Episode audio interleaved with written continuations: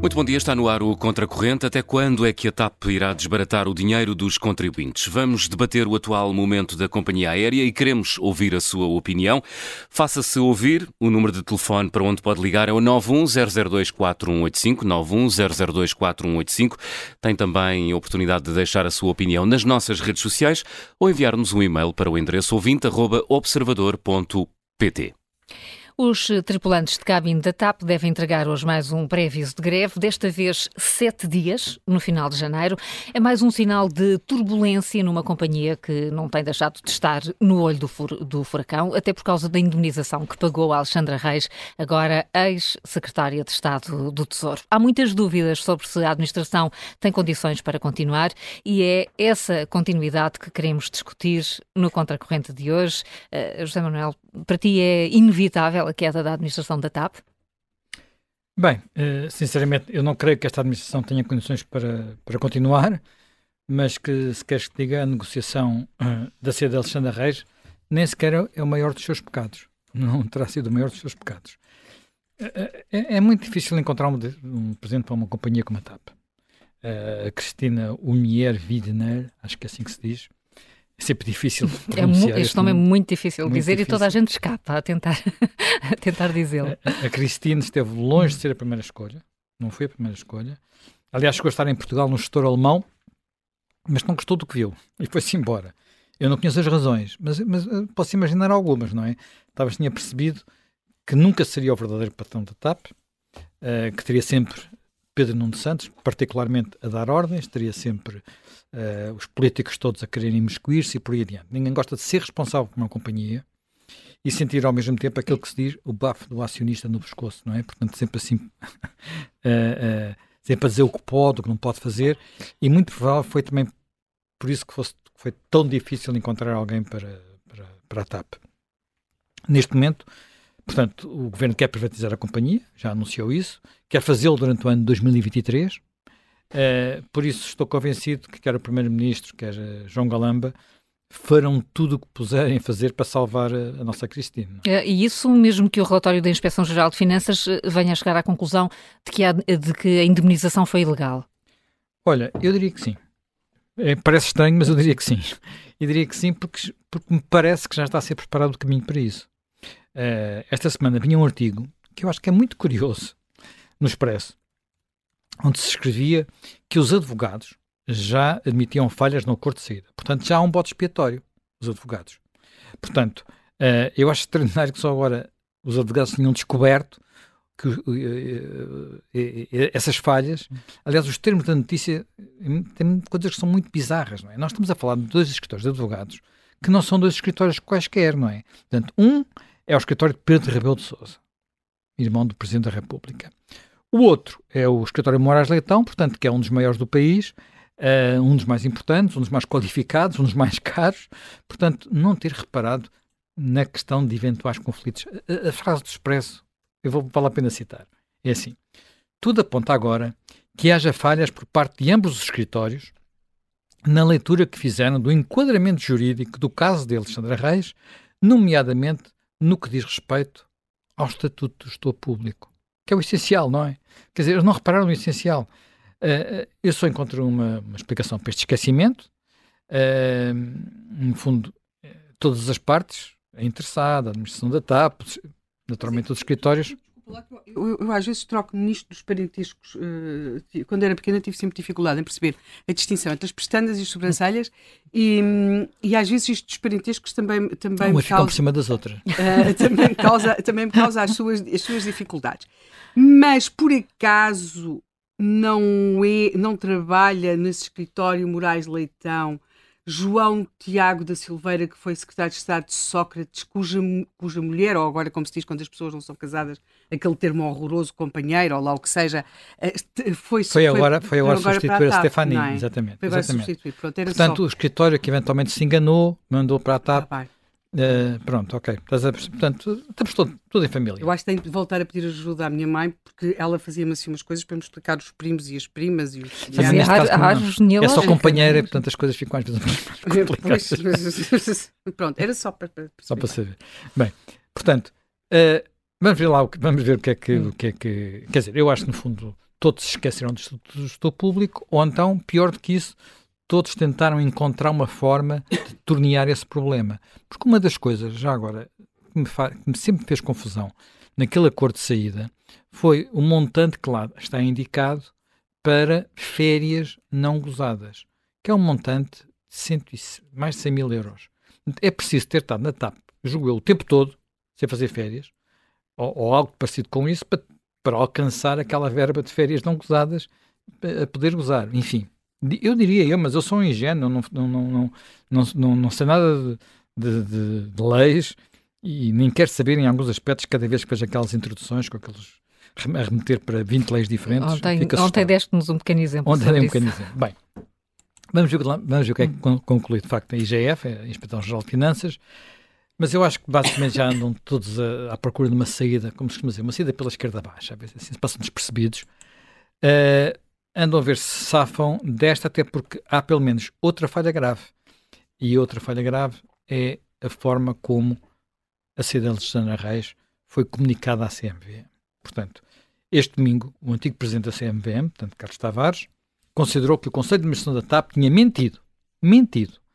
Uh, mentido e não é, é mentido ao mercado portanto, mentido ao mercado. E por isso defendeu que a empresa devia ser sancionada. É evidente que mentir ao mercado pode ter vários graus de gravidade, mas uh, no limite uh, até pode dar prisão, não é? Não, não, não penso que seja o caso.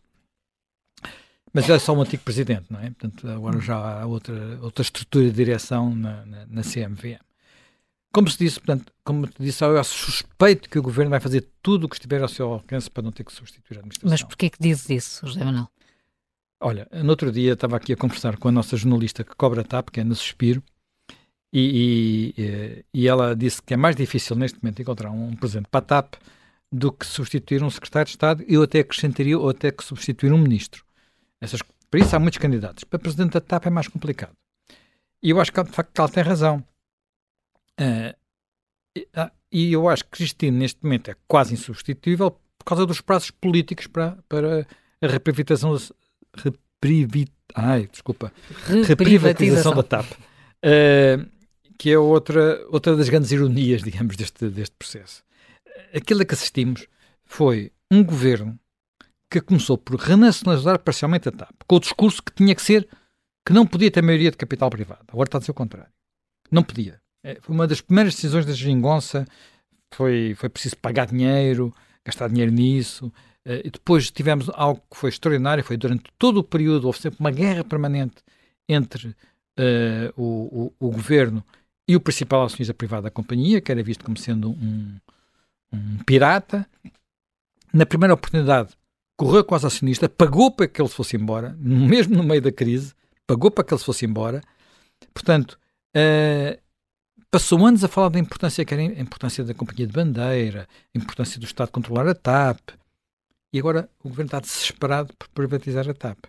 Quer dizer, nem, nem ninguém sabe até muito bem em condições. Nós agora, na bocado estava aqui a ouvir o, o, o candidato à, à, liderança da Iniciativa Liberal, que dizia que, enfim, ninguém disse vão pagar, é por, é por um euro, é por uh, milhões de euros, alguma recuperação aqui do capital que lá foi metido, que foram milhares de milhões, não é? Não se sabe nada. Mas uma coisa sabemos, quer dizer, sabemos que está lá esse capital e, e, e, e, sabemos outra coisa que eu acho também muito curiosa, porque houve aqui mais uma vez uma mudança de discurso, que é recentemente Pedro Nuno Santos disse que não ia haver devolução dos 3,2 mil milhões de euros, não é? Portanto, o que significa que esta aventura saiu-nos muito cara, sobretudo se pensarmos que no fim do dia a TAP voltará, voltará de facto a ser privada como era em 2015. Uh, eh, portanto, isto para mim é, muito, é quase criminoso. É, é, tu, tu dizes que isto sai caro, mas o governo diz que se a TAP não tivesse sido renacionalizada, não tinha resistido, por exemplo, à crise da Covid. Eu acho que o governo diz qualquer coisa que seja necessário dizer para justificar as suas, as suas políticas. Ora bem. Desculpa, de qualquer forma, de qualquer forma, e antes do Covid, porque o Covid só chega em 2020, em 2018, o Tribunal de Contas fez uma análise à, à, à, à, recompra da companhia pelo Estado e em 2018, porque ainda lá estava o acionista privado e estava o Estado, o Tribunal de Contas diz que, uh, que, que, o, que o Estado assumiu mais riscos que o privado, que é o único responsável pela dívida e que, na verdade, também não tinha controle sobre a companhia. Portanto, o período que vai, que nós já omitimos, não é? Porque há um período em que o Estado recompra uma parte hum. E está com o privado, mas foi absolutamente desastroso, porque uh, assumiu riscos, não tinha poder... Desastroso para o Estado. Desastroso para, para, para a companhia esse período não foi mau. Para pois, a companhia mas para nós, contribuintes, foi. Portanto, houve aqui uma vontade política porque António Costa, logo durante a campanha, tinha-se mostrado contra a, eh, a, decisão de Passos Coelho de privatizar a companhia e houve a ideia de Atenção, marcar... essa decisão vem, uh, só erro, vem do, do, acordo com a Troika, e o acordo com a Troika foi assinado por um socialista chamado José Sócrates. Aliás, a ideia de privatizar a TAP era recorrente nos governos socialistas, por razões. Sim, é eu acho que vem desde o tempo, que, até, até com Cravinho, com João Cravinho. Sim, sim, porque, era, porque era evidente, não é? E, portanto, eu acho também não se pode. Agora, a ideia é que a nossa história da nossa vida e do governo uh, António Costa começou com o Covid. Não. Há um período no qual se tomam decisões muito uh, políticas e muito marcadas ideologicamente, seja na TAP, seja noutras empresas e noutros setores, e esse período teve decisões desastrosas. E aqui é o Tribunal de Contas a falar. Sim, Epá, mas já agora vamos à crise do Covid novamente. Quer dizer, a crise do Covid não atingiu apenas Portugal, não é? Sim. É que atingiu o mundo todo. E, e, e, quantas companhias de aviação, estou a falar de grandes companhias de aviação, é que, é que desapareceram? Grandes, estou-me a lembrar de uma. Mas essa já devia ter desaparecido há muitos anos, que é a Alitalia. Agora já não há Itália, finalmente foi à falência. Em tinha fardas muito bonitas, Zé. tinha, tinha é italiana, não é? é tinha coisas muito bonitas, mas era um, era, era, uma, era, uma, era um cancro provavelmente pior para que a nossa estado. Para, para agora chama-se Ita Airways. Eu, como nunca fui nela, na Itália julgo que foi para aí uma vez uh, e não gostei. Mas acho que na Airways ainda não tive a oportunidade de voar. Portanto, mas curiosamente a Airways, a Itália, a Itália continua a pertencer 100% ao Estado italiano. Não sei por quanto tempo. Epá, é uma companhia muito pequena, devo dizer.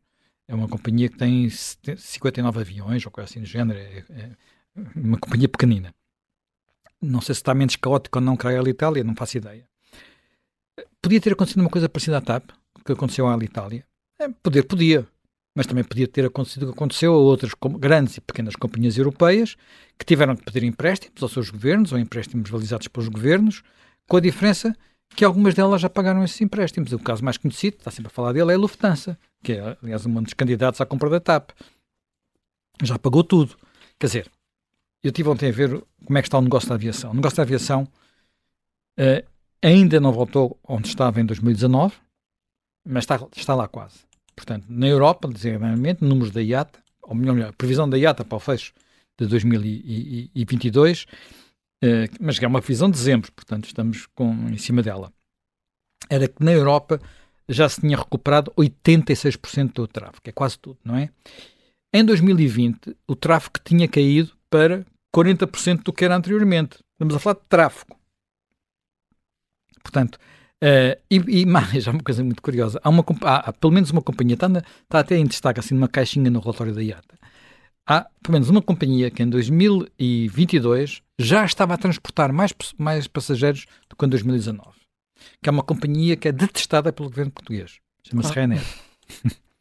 Tem um CEO que é assim, outspoken, gosta muito de dizer as coisas, o que pensa, não é? Portanto, a nível global, a nível global as coisas estão um bocadinho menos bem. Porquê? Porque a Ásia teve, continua fechada. A China continua sem, quase sem voos. Quase sem voos. Estou, estão a retomar agora. Não? É? Mas agora estão a retomar.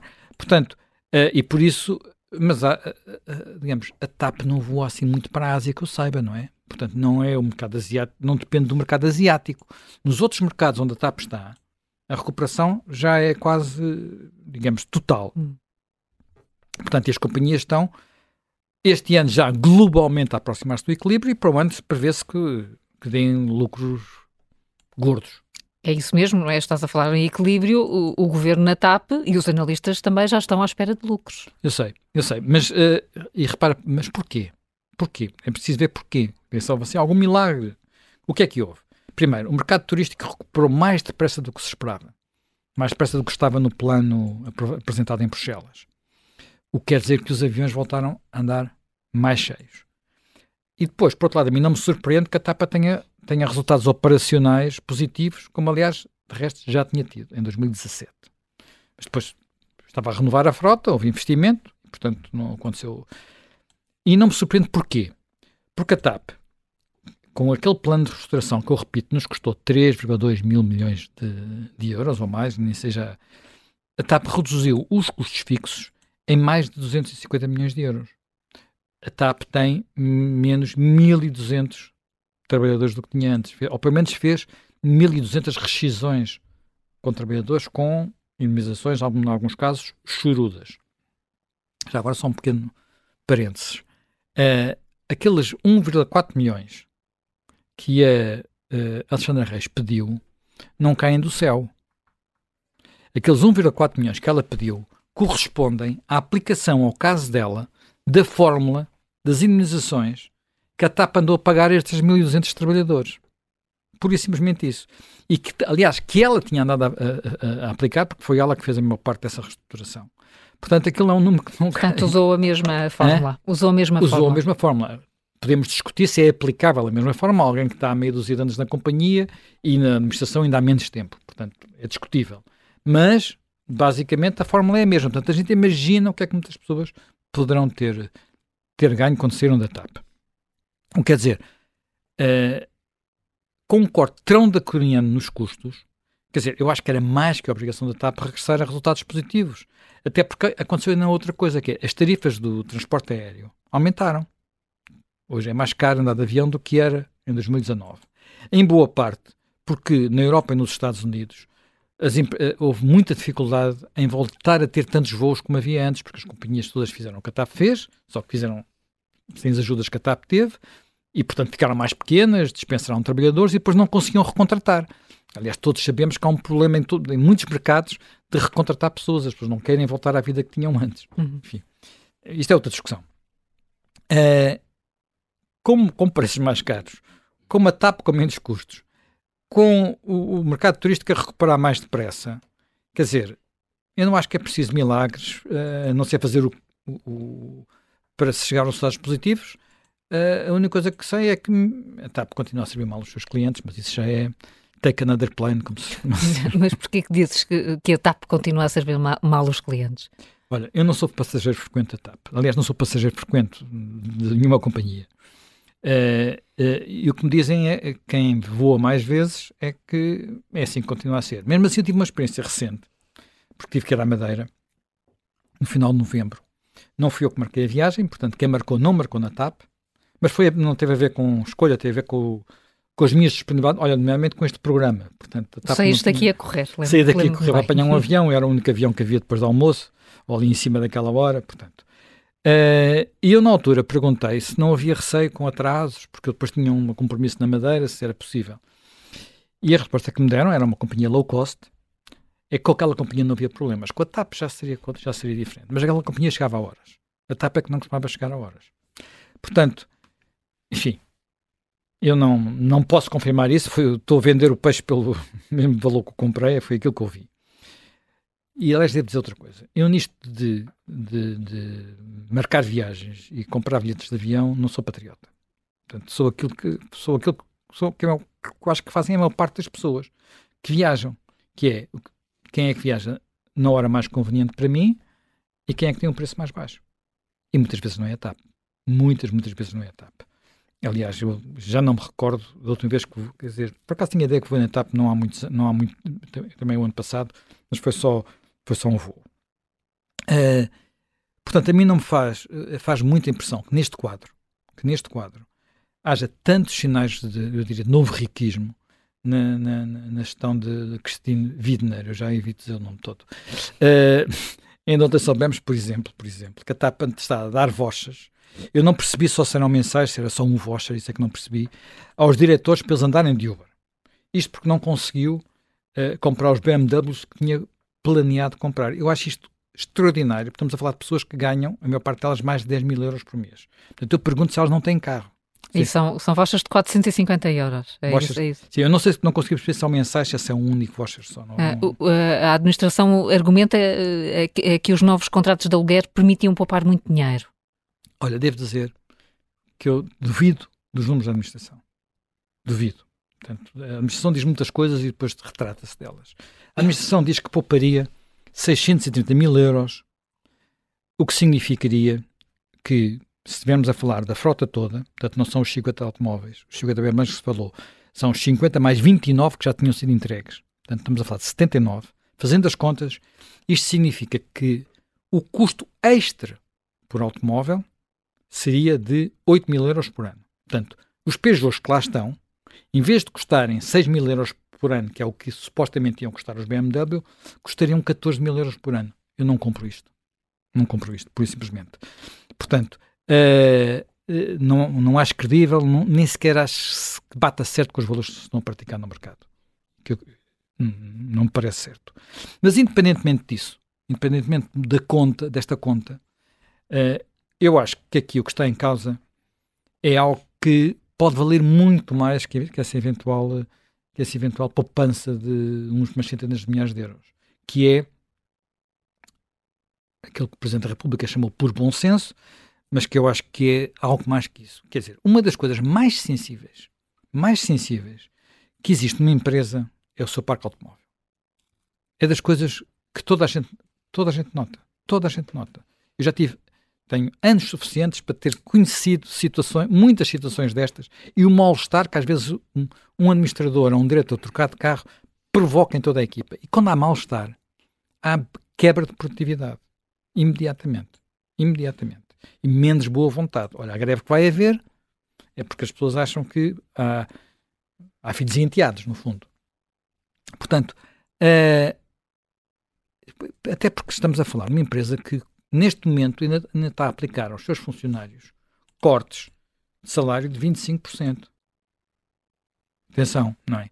Eh, reparemos, só para ter uma ideia, se uma empresa privada quiser fazer um acordo, um acordo com os seus funcionários para cortar 25% dos salários, é ilegal. Não pode fazê-lo. Ou, ou, pelo menos, se, se um funcionário recorrer para o Tribunal de Trabalho, ganha. Porque considerar-se-á que esse funcionário foi coagido Olha, eu pergunto o que é que Pedro Nuno Santos andou a fazer, se não coagir os funcionários da TAP a assinarem estes acordos. Enfim, mas isso é outra discussão. É, é outra discussão. Agora, a história dos BMW é muito, muito sensível. Porquê? Porque uh, toda a gente sabe uma coisa. Os carros de serviço, os chamados carros de serviço, são carros de uso particular. Sobretudo quando estamos a falar de diretores. E isto não aconte acontece porque é uma das chamadas perversidades do nosso sistema fiscal. Em vez de se pagarem dinheiro, paga-se em bens para fugir aos impostos. Ou melhor, para não, para não ser expoliado pelos impostos, porque quando estamos neste nível de rendimento é-se expoliado pelos impostos. E, portanto, encontram-se ali uns esquemas, nomeadamente um carro, umas gasolinas, umas coisas assim. Portanto, uh, mas não vamos entrar nessa discussão, senão não saímos daqui, que isso é todo um outro problema.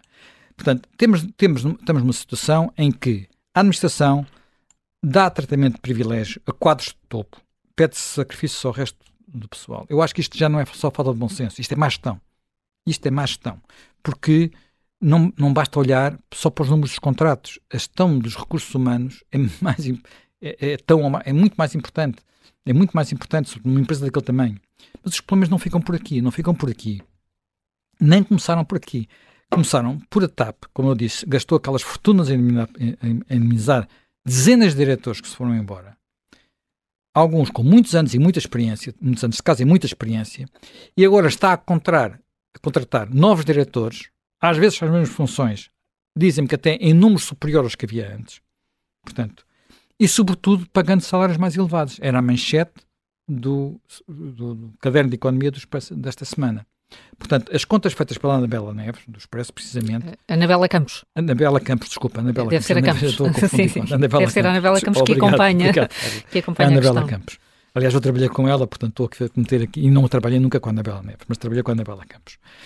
Uh, atenção, é a jornalista que falou da tal eliminação bilionária que ninguém sabia que existia e que passou despercebida. Agora, ela diz não só que há mais, mais diretores, como estão mais bem pagos, e segundo as contas dela, neste momento há salários de 14.500 euros brutos, que são cerca de mais 2 mil do que havia no tempo da administração anterior. Ou seja, a TAP pública paga mais aos seus diretores do que a TAP privada. Pior, há aqui uma agravante. A administradora está a contratar estrangeiros. Eu não tenho nada contra os estrangeiros. O problema é que são pessoas do seu círculo que muitas pessoas duvidam que sejam melhores do que as pessoas que estão na companhia, que têm experiência e que com estas contratações, por isso simplesmente veem as, as suas carreiras uh, interrompidas, veem pessoas passarem-lhes à frente. Outra questão que numa empresa é sempre super sensível. Eu diria, está bem, pronto, ok, mas cá são as pessoas mais competentes e, e uma administração tem direito de se rodear das pessoas da sua confiança. Só que, aqui há uns meses, soube-se que a nossa Cristina Urmier Vidaner teria contratado uma amiga pessoal, por acaso companheira do personal trainer do seu marido, para a direção de um departamento cujo nome é quase rocambolesco, a ganhar 15 mil euros mensais. Portanto, quer dizer, eu acho que isto é nepotismo, não vejo outra forma de tratar do assunto. Eh, são, são muitas caixas, não é? Na verdade, há aqui muitas caixas em cima desta administração. São muitas, quer dizer, há mais problemas, há uma polémica em torno da transferência da companhia para dos atuais edifícios do aeroporto, onde, enfim, há uma série de condições que as, para os trabalhadores que são importantes, quer dizer, ter uma creche numa, numa empresa com os horários da TAP não é um detalhe, não é?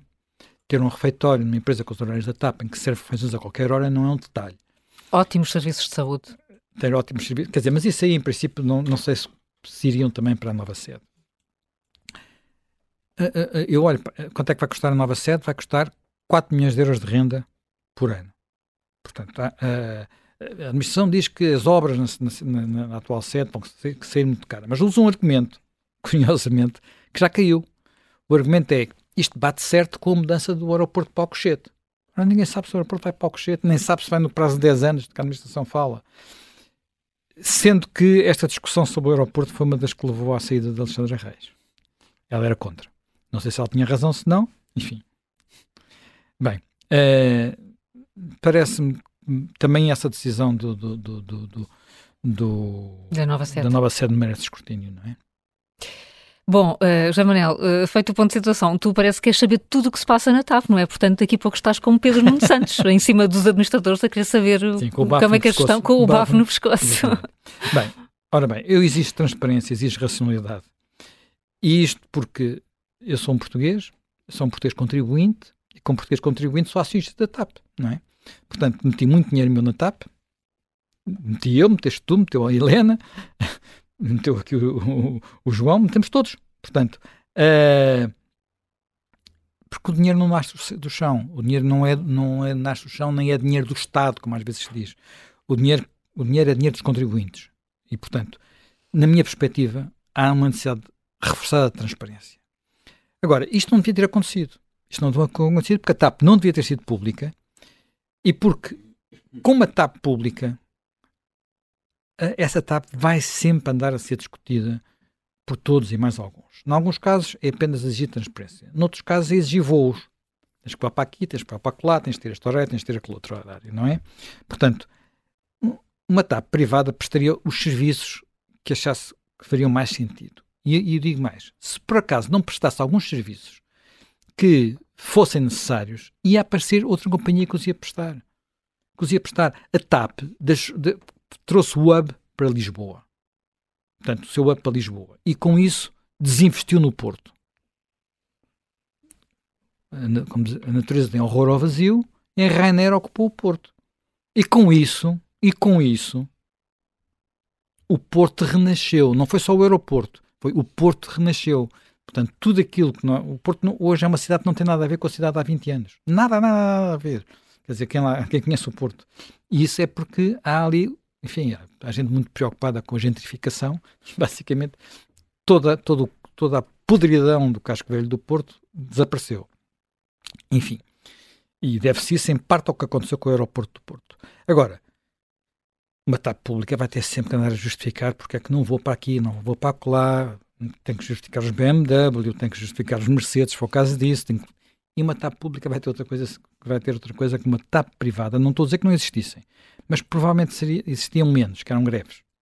Quer dizer, eh, as greves com a, com a facilidade que existem. Claro que há greves também nas companhias de aviação privadas, claro que há. Mas há uma noção que as pessoas têm lá. É a noção de que o seu posto de trabalho depende do sucesso da companhia. não depende de, no fim, haver um bolso do contribuinte para tapar o buraco. Portanto, para voltar à tua pergunta inicial, eu só não digo que quero ver já pelas costas a, a, a porque não sei, primeiro, quanto dinheiro é que a gente tinha que pagar para ela se ir embora. Uh, e depois porque eu quero, eu, eu, do mal ou menos, ao menos que venha depressa a reprivatização, ao menos que a gente se liberte daquilo o mais depressa possível. Portanto, olha, se for necessário aguentar a Cristine para, ter, para nos vermos livres da TAP, eu prefiro aguentar a Cristine e ver-me livre da TAP. É, são, são opções, aqui fica, aqui fica a, a tua... Cá fazer um, leva, como costuma dizer, leva o saquinho de brasas e vai fazer o inferno para o outro lado. Quero saber uma coisa ah, muito uh... mais simples, já sei Sim. dizer Christine Urmier Widener, todas as Sim, vezes mas tu és, tu és de românicas, não, não, não venhas aqui a humilhar empresas francesas, não é? E não venhas aqui Portanto, a pessoa tem de, sobretudo aí, tinha de aprender, mas o João ainda deve saber dizer melhor que eu, não é? Christine Urmier Widener. Como é que é? Eu não tenho Christine aqui o nome. Christine Urmier Widener. Christine Humier. Humier Widener. Widener, oui, c'est ça. Ah, mas, está muito mas, a minha mas isto é com sotaque francês, se for com sotaque alemão é ah, Widener. Exatamente, não é? por aí não vou. Mas a minha dúvida, eu até digo o nome da senhora mil vezes se for preciso, mas a minha dúvida é muito mais comezinha. Eu tenho quatro bilhetes de avião para comprar para fevereiro e preciso, a minha dúvida é se arriscamos comprar na TAP. Há dois pequenos seres que eu quero imenso ver, que são os meus netos, e que uh, e que um, estamos na dúvida se o voo é feito com ligação por Amsterdão uh, ou Bruxelas e ainda uma companhia qualquer, ou se arriscamos e vamos à, à tómbola da TAP. Porque não sabemos se pode haver greve, se não pode haver greve, atrasos, ou uma coisa ainda mais espantosa, que são uma espécie de uns voos fantasmas em que o balcão abre, vendem-se os bilhetes, o voo fecha e não há mais há voo. Portanto, esse dilema que tens terão muitos uh, proto uh, uh, passageiros, não é? Sim, Na hora de escolher sim. o voo a têm... Minha, a minha relação agora é contribuinte e é uma relação de, de amor-ódio. Já ouviram falar do amor-ódio? É isso. É assim que estás. É assim que estou. André Pinção Lucas está, está aqui connosco no, no estúdio e vai estar no Contracorrente até, até ao final. É cofundador e diretor de Informação e Análise do Instituto Mais Liberdade e é também um dos autores do livro Milhões a Voar, que analisa o processo de privatização da TAP. Tem muitas contas de certeza e muitos números. Bom dia. Obrigada por estar aqui connosco. Primeira pergunta, até para, para percebermos eh, como é que se posiciona nisto. Esta, esta administração, com estes casos e casinhos que o José Manuel esteve aqui a recordar, está ferida? Tem condições para, para continuar até à privatização? Bom dia, antes de mais, obrigado pelo convite, é sempre um prazer uh, vir aqui. O que nós temos assistido, uh, e como ouvimos já há pouco José Manuel Fernandes, o que temos assistido nos últimos meses, nos anos mais recentes, desde a renacionalização, é um conjunto de sucessivas trapalhadas, de sucessivas polémicas, que não abona nada a favor da TAP, não abona também nada a favor da, uh, da privatização que se espera que, que, seja o mais rápido possível, uh, porque naturalmente os, os possíveis investidores uh, olham com receio para uma companhia tão, tão instável e, e, vale a pena revisitar aqui alguns casos, já foram alguns referidos. Mas, mas acrescento, acrescento alguns. Em, em 2021, a, a, TAP converteu dois aviões de passageiros em aviões de carga, em cargueiros, numa altura em que uh, o transporte aéreo de passageiros estava, estava em baixa. Uh, fez esta conversão, depois pediu certificações, etc., para poder uh, fazer avião, voos de, de carga e atrasou-se, atrasou-se ali uma série de atrapalhadas pelo, pelo meio e, entretanto, só um deles é que está realmente uh, a fazer voo de, de, carga e o outro já foi reconvertido. E segundo cálculos do, do Semanário Novo, entre esta conversão e reconversão estamos a falar de 18 milhões de euros. 18 milhões que foram arruinados uh, com, esta, com esta brincadeira e falta de, uh, falta de estratégia e mais uma atrapalhada que temos pelo meio. Temos a questão dos BMWs que supostamente se poupava uh, ou não. Das duas, uma.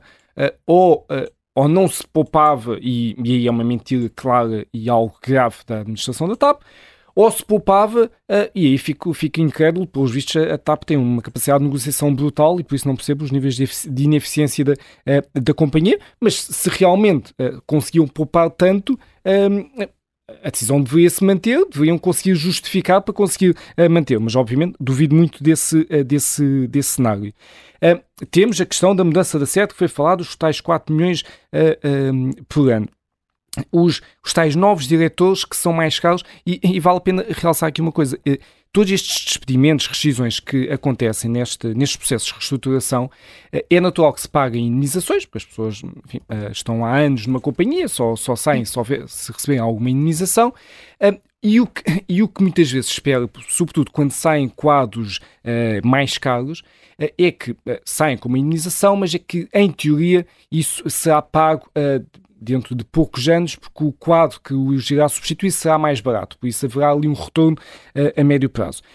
Essa é a teoria e supostamente isso está a acontecer com alguns pilotos, estão a ser substituídos pilotos mais novos, mas quando vemos diretores os diretores contratados pelo público, enquanto empresa pública, a receber mais de 2 mil euros dos, dos privados, está tudo estorcido. Uh, há qualquer coisa aqui que, não, qualquer coisa aqui que não, não percebemos. No final do ano passado tivemos mais centenas de voos cancelados no meio destas confusões todas. Centenas de voos cancelados, no fundo, estamos a falar de passivo. É um passivo que a companhia tem perante esses clientes a quem cancelou os voos. Entretanto, mais esta questão de Alexandre de Alexandra Reis uh, e desta indenização, que até hoje não percebemos muito bem se foi uma renúncia, se foi despedida, se uh, há comunicados contraditórios, tudo isto é, é, é, é surreal. Aparentemente, a história contada pela, pela, pelos preços da semana, conta já mais detalhes, ela foi despedida. É uma, então não tem direito à indemnização. Não, não, foi despedida. Não, não tem direito à indemnização quando se despede. Ah, sim, tens razão. Tem claro, de ser despedida, claro tem direito à indemnização. Porque tem que se compensar. É, claro, é uma, claro que sim. Foi, claro que sim, ela, ela, foi a administradora A explicação que no final oficial de janeiro, é, que, é, é que saía por vontade própria. Ela estava a entrar em choque com... com, com a CEO. Eh, eram, duas, como me descreveram, eram duas personalidades muito fortes. E, portanto, aquilo não estava a bater certo e a, e a, e a Cristina resolveu mandá-la... Primeiro começou a tirar-lhe pelouros. Portanto, depois... tentar, tentar que saísse por iniciativa própria. Pronto, e depois mandou embora. Então, mas é preciso apurar se este valor da indemnização. E ela não queria ir é embora, é aparentemente. Não, é, é, é, Bem, desculpem, claro. mas também se tem que pensar, se nós estivermos numa empresa privada e todos nós já tivemos situações de conflitualidade com algumas pessoas, mas temos de perceber que não podemos pôr-nos a mandar embora assim as pessoas ou achar agora que se prescinde de uma pessoa, sobretudo quando o vencimento dessas pessoas e os contratos dessas pessoas têm determinadas alíneas, quer dizer, isto custa dinheiro e, e, é, e, e, se a empresa for de um acionista privado, quer dizer, por muito que o acionista privado gosta de nós, obriga, obrigar-nos a certamente a justificar, muito justificadinho, porque é que estamos a impor um custo desses à empresa, quer dizer, portanto, e, a questão é fazer contas, não é? E qual é o papel da tutela no meio disto? Enfim, desde, desde logo temos um, um conjunto de comunicados todos contraditórios uh, e depois temos uh, um, e depois qual é o papel da tutela? Estamos a falar de alguém que Saiu, saiu da TAP, supostamente, ali com divergências com a CEO, eu nem me atrevo a dizer o nome, o nome dela, eu simplifico, uh, uh, mas saiu da TAP. É, é, uma, é, uma, é um estigma da TAP, porque o, o, o presidente anterior chamava-se Antunoaldo, que é, que é uma é coisa muito mais difícil de dizer, que é Antunoaldo, que a pessoa tem que ficar. Eu até tenho aqui o nome escrito, com umas letrinhas grandes, que é para conseguir dizer sem, sem me enganar. Eu prefiro uh, CEO. Uh, e estamos a falar de, uh, de alguém que acaba por sair da TAP, e que meses depois, três ou quatro meses depois, vai para, para CEO da nave. Não é para, para um cargo qualquer na nave. A nave essa cuja tutela é a mesma da TAP. Então qual é que foi o papel aqui da tutela? Se de facto uh, Alexandra Reis é uma pessoa competente, uma pessoa com experiência, uma pessoa que poderia uh, acrescentar valor à TAP e até a outras empresas uh, públicas, uh, sendo administrador, não, não, é, não sei propriamente uma colaboradora qualquer, a tutela devia, devia interferir. Ok, há aqui uma pessoa, há uma pessoa válida, se de facto pode ser válida na TAP, consegue-se negociar com ela para que não haja nenhuma indenização. A, a lógica da indenização é que quebra-se ali um, um acordo contratual e por isso a pessoa recebe uma indenização porque estava à espera de receber mais X durante os próximos tempos. Se houver ali uma transição direta para a nave, se realmente, e ela é uma pessoa capaz, uh, ou, ou, não, ou se não é uma pessoa capaz, porque é que foi para a nave e porque é que depois, ainda por cima, uh, servia para secretário de Estado. Enfim, é um conjunto de atrapalhadas uh, constantes e, e, e, agora aqui a mais recente dos 450 euros, que também não se percebe muito bem, parece-me que, é, uh, que é mensal para os tais diretores e administradores que não têm, uh, que não têm carro. Isto num contexto em que houve milhares de trabalhadores que saíram uh, da TAP, um, ehm, eh, que ainda foi mais do que aquele, aquele número mil e tal, porque houve outros que não foram só rescisões. Houve reformas. Houve Sim, entre o número anterior e atual, estamos a falar de 2 mil e tal, 3 mil trabalhadores a menos que a TAP hum. tem. uh, trabalhadores, os que lá ficam, uh, os que lá ficam estão com menos 25% de, de salário. Perante este contexto e depois do, de, do Estado, de todos nós metemos lá 3,2 mil milhões de euros, eh, só para termos uma noção, eh, isto é mais do que o orçamento anual eh, do, do, do, de Ciência, Tecnologia e Ensino Superior, ou então, vendo aqui noutra perspectiva, nós em outubro estávamos a ouvir António Costa muito contente a dizer que ia dar umas, uma esmola a nós todos, 125 euros por adulto, 50 euros por, os jovens, etc., para as crianças, e esta, esta esmola, que é uma devolução aos contribuintes, uh, custava cerca de 2 mil milhões. Uh, ou seja, aos contribuintes todos há aqui uma esmola de 2 mil milhões, a uma só companhia uh, há, uma, há, uma, mega esmola de 3,2 mil milhões de euros a, fundo perdido, como já percebemos, não é um empréstimo, o dinheiro não vai, não vai retornar, a empresa está a ficar, a ficar mais pequena, será, será vendida e não se ganhou nada neste processo todo. Só se, uh, uh, só, só se perdeu. E a juntar a isto tudo, temos a, uma das notícias mais recentes, que é, uh, sabemos que uma, uma, companheira, mulher, não sei, de, de um ex... Um, secretário de Estado do Partido Socialista foi para a função um, para diretora jurídica da TAP ela até pode ter uh, bom currículo, não, não está aqui em causa, mas tudo isto é uma coincidência isto, tudo isto parece que a TAP está efetivamente a tornar-se uh, como tantas outras empresas uh, públicas, mais uma marionete política nas mãos dos donos disto tudo, que é o povo socialista, que põe os tentáculos em todo lado, uh, e este é, mais o, é o brinquedo mais recente, é o da TAP. É, é, o que parece, é natural que a suspeição perante os, os contribuintes aumente. E, e, isto aqui é, é, é, é, surreal e é, e é assustador. Uh, soubemos também, um, uh, eh, mais recentemente, para terminar, que, um, e que o Governo, obviamente, vai, vai, vai festejar bastante, que supostamente a TAP terá lucro em 2022. Estas boas notícias que Estais António Costa fantásticas notícias. disse que iam ter brevemente. Para já, uma pessoa mete tanto dinheiro, tanto dinheiro, que a, bem ou mal, mal seria se, se, se a determinado momento uh, não desse lucro. Se a TAP tivesse, imaginando, em 2022, o lucro que teve em 2017, que foi o último ano em que teve, em que teve lucro, e um dos uh, raros anos em que a TAP uh, teve lucro, estamos a falar de um ano em que o resultado líquido foram 23 milhões. Uh, os 3,2 mil milhões é 139 vezes mais do que estes 23 milhões. Ou, vendo de outra perspectiva, olhemos então para o resultado operacional, antes de pagar impostos.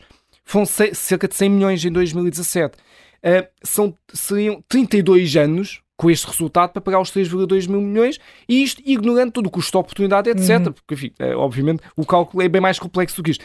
Isto, isto, isto é absurdo, não, não, eu não vou festejar 100 milhões ou 200 milhões de lucro da TAP. Com... O que é que se vende aquilo rapidamente? Em relação à continuidade da administração, uh, uh, Helena, tens uh, convicções maiores? Eu a convicção que tenho, e, e, e, eu acho que nós temos de entender o seguinte: há aqui um momento uh, decisivo, que foi quando foi decidida uh, a renacionalização da TAP, mas isto vem por fases.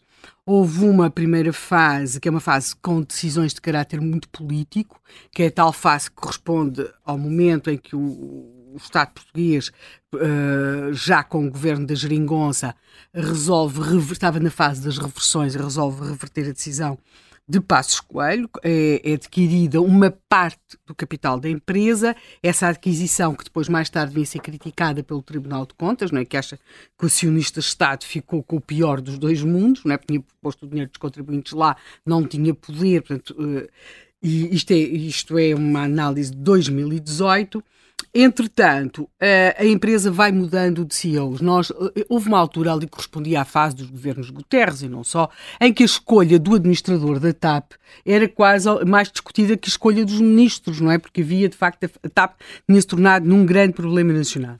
E nós tivemos depois ali uma fase, um nome que era reconhecido em Portugal, que era o Fernando Pinto, não é? Que era CEO da empresa. E hum, depois o, o CEO vai se manter durante eh, ele está lá uh, nesta fase da privatização e depois da, da, da, renacionalização ou de renacionalização de parte do capital da empresa, e quando ele sai, fica o António Aldo Neves. Tem um nome para mim muito mais difícil que apresente uh, CEO. O António Aldo Neves chega à empresa, a empresa estava muito mal em termos de. Uh, tinha tido uma grande conflitualidade, o, o, o, ranking da pontualidade era muito mau e durante aqueles anos consegue-se até que a empresa uh, melhorasse o seu desempenho em 30 pontos nesse ranking lá da, da, falta de pontualidade e é feito todo um programa de reestruturação, eh, de aquisição de novos aviões e uh, há uma enorme polémica em 2018. E há uma enorme polémica porquê? Porque a, a companhia pagou prémios por mérito pagou prémios por mérito. Em 2018, eram prémios elevados, havia, os prémios oscilavam, oscilavam entre mil e qualquer coisa a 110 mil euros, foram pagos no vencimento de maio de 2018 e uh, a Comissão Executiva da TAP, que era, tinha à frente o tal senhor Antuno Alto, uh, as coisas correram muito mal e Pedro Nuno Santos, à altura, declarou, e agora estou a citar, que tinha acontecido uma quebra de confiança entre a Comissão Executiva uh, e o maior acionista da TAP, o Estado português. Portanto, os dias de António Aldo estavam, uh, tinham entrado em marcha, já em contagem decrescente, e depois o Covid foi pretexto para aquilo que foi, que foi Portugal, uh, o Estado português, comprar ainda Uh, uma outra, o, o, tornar-se o acionista largamente maioritário da TAP. É preciso que se perceba que os trabalhadores da TAP uh, detêm uma pequena parte do capital, da, uma, uma, pequena, uma pequena parte da TAP, de qualquer forma, uh, conta numa companhia aérea. E depois ficámos com. E aí, aí, logo se percebeu que António Aldo Neves seria substituído, e agora a expressão é novamente Pedro Nuno Santos, de imediato. Uh, foi de facto substituído de imediato. Esta aquisição é em julho, em setembro, António Aldo Neves deixa e a, e a TAP fica com uma presidência interina, exercida por Ramiro Sequeira. E, curiosamente, começou então aquela espécie de quem quer CEO, ser CEO da TAP internacional. E este processo do ser eh, quem quer CEO, quem quer ser CEO da TAP, leva-nos a Albrecht Bindberger, uh, não sei se é assim que se pronuncia, que é um senhor alemão. Uh, e nós temos notícias muito interessantes. Nós, por exemplo, temos uh, notícias que, com títulos como o próximo CEO da TAP já está escolhido e será alemão. Ele tinha vindo da Saudi Arabian Airlines, portanto era um homem com experiência e tudo indicava que seria este alemão, que diz o Zé Manuel, que depois que, este, que chegou a estar cá, mas não terá gostado daquilo que, que sentiu uh, no ar, e aí é que chegamos agora à sua dona Christine, que vem não propriamente de companhias do ranking dos anteriores CEOs, Uh, será, teria vindo, porque as companhias aéreas depois também têm os, os, uh, os, seus níveis de maior ou menor interesse e de maior ou menor importância. Aquilo que nós temos aqui. Ela vem de uma pequena companhia regional do Reino Unido que nem que a maior parte do, do, do, da, frota, da frota nem sequer tinha aviões grandes como a TAP tem, não é? Portanto, Airbus e por aí adiante. Agora, Mas, sobretudo aviões pequenos. O que é interessante neste, neste processo todo é ver como se consegue fazer uh, demagogia. Ou seja, se nós. Uh, uh, é curioso, porque nós temos um discurso que todos os dias uh, a questão do nacionalismo é quase criminalizada, não é? Se eu disser de alguém, ah, é um nacionalista, eu não estou a fazer um elogio. Mas, quando é preciso justificar, e nesse aspecto a esquerda e alguma ultradireita são muito eficazes, quando querem justificar uma intervenção dos Estados nas economias, o recurso ao, ao, ao argumento patriótico, não é? Aliás, o PCP quer uma política patriótica e de esquerda, entendendo-se aqui o patriótico por uma presença do Estado português em diversos setores. E a empresa de bandeira. E, é? invoca-se, quer dizer, uh, invoca-se aqui esta, este, este, esta questão do patriotismo. Claro que no fim disto tudo ficamos mal servidos, a companhia não, não, não voa uh, segundo os nossos interesses, ou seja, não é completamente patriótica, porque quando nós pensamos dizer, há Estados que têm ter uma companhia, quer dizer, há a questão, por exemplo, o Estado de Israel, não é? As, as condições de, de, de, segurança dos israelitas levaram a que se tomasse a, sua companhia uh, aérea de bandeira quase como uma, uma parte da extensão da sua política de segurança. Agora, em relação a Portugal, quase a ideia de que o país, uh, uh, o, o, país poderia, quem sabe, sabe-se lá, era tipo o Castelo de Guimarães, quer dizer, alguma coisa nos ia acontecer, era os Jerónimos, quer dizer, portanto, há aqui o puxar daquilo que, de, daquilo que todos os dias se diz que não pode ser. E isto leva, os portugueses têm uma noção muito. Uh, é, é, muito difícil um político aguentar um, um, debate sem campanha eleitoral com alguém do outro lado a dizer-lhe porque eu quero a TAP, eu quero salvar a TAP, porque a TAP é nossa e a TAP é pública. Mas eu acho que é urgente, e nesse, nesse sentido o trabalho uh, aqui do Instituto Mais Liberdade é muito importante, que é começar a apresentar as contas do é nosso. Para já, de falar do péssimo serviço que prestam, mas também das contas, porque muitas vezes as pessoas não têm qualquer noção que, por exemplo, não, para Portugal ter uma companhia como a TAP, tem de criar regimes excepcionais em cima de regimes excepcionais para conseguir ter pessoas a trabalhar na TAP e conseguir contratar pessoas para trabalharem na TAP. Logo, e, e, daí que na TAP nem sequer se aplica o, o, o, o estatuto do, gestor público, tipo, em termos de vencimentos, essas pessoas ganham muito mais do que, por exemplo, os gestores públicos. Nós temos os gestores públicos dos hospitais, das, de, de determinadas empresas, mas a TAP não está nesse, nesse grupo. Há uma exceção, dentro daquilo que já é excepcional, que já é o gestor público, há depois uma exceção para estas pessoas. Agora, passando por uma coisa que muito me enerva e irrita, e, e, e sobre a qual uh, tenho opiniões que certamente consideradas muito populistas, que são os carros da empresa, sejam públicos ou privados. Eu já tenho uma péssima relação com carros, não é? Portanto, para mim são perfeitamente utilitários. E depois, quer dizer, uh, não consigo perceber.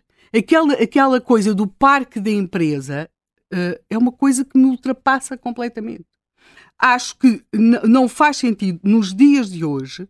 Percebo que no passado tivessem de existir os carros e as empresas, mas acho que não faz sentido. Não faz sentido. As empresas têm de ter carros utilitários para as pessoas irem onde for preciso. Agora, aquele carro de aparato, que é quase o carro, é quase o carro de aparato. Só a ver os, vão ao Museu dos Coches.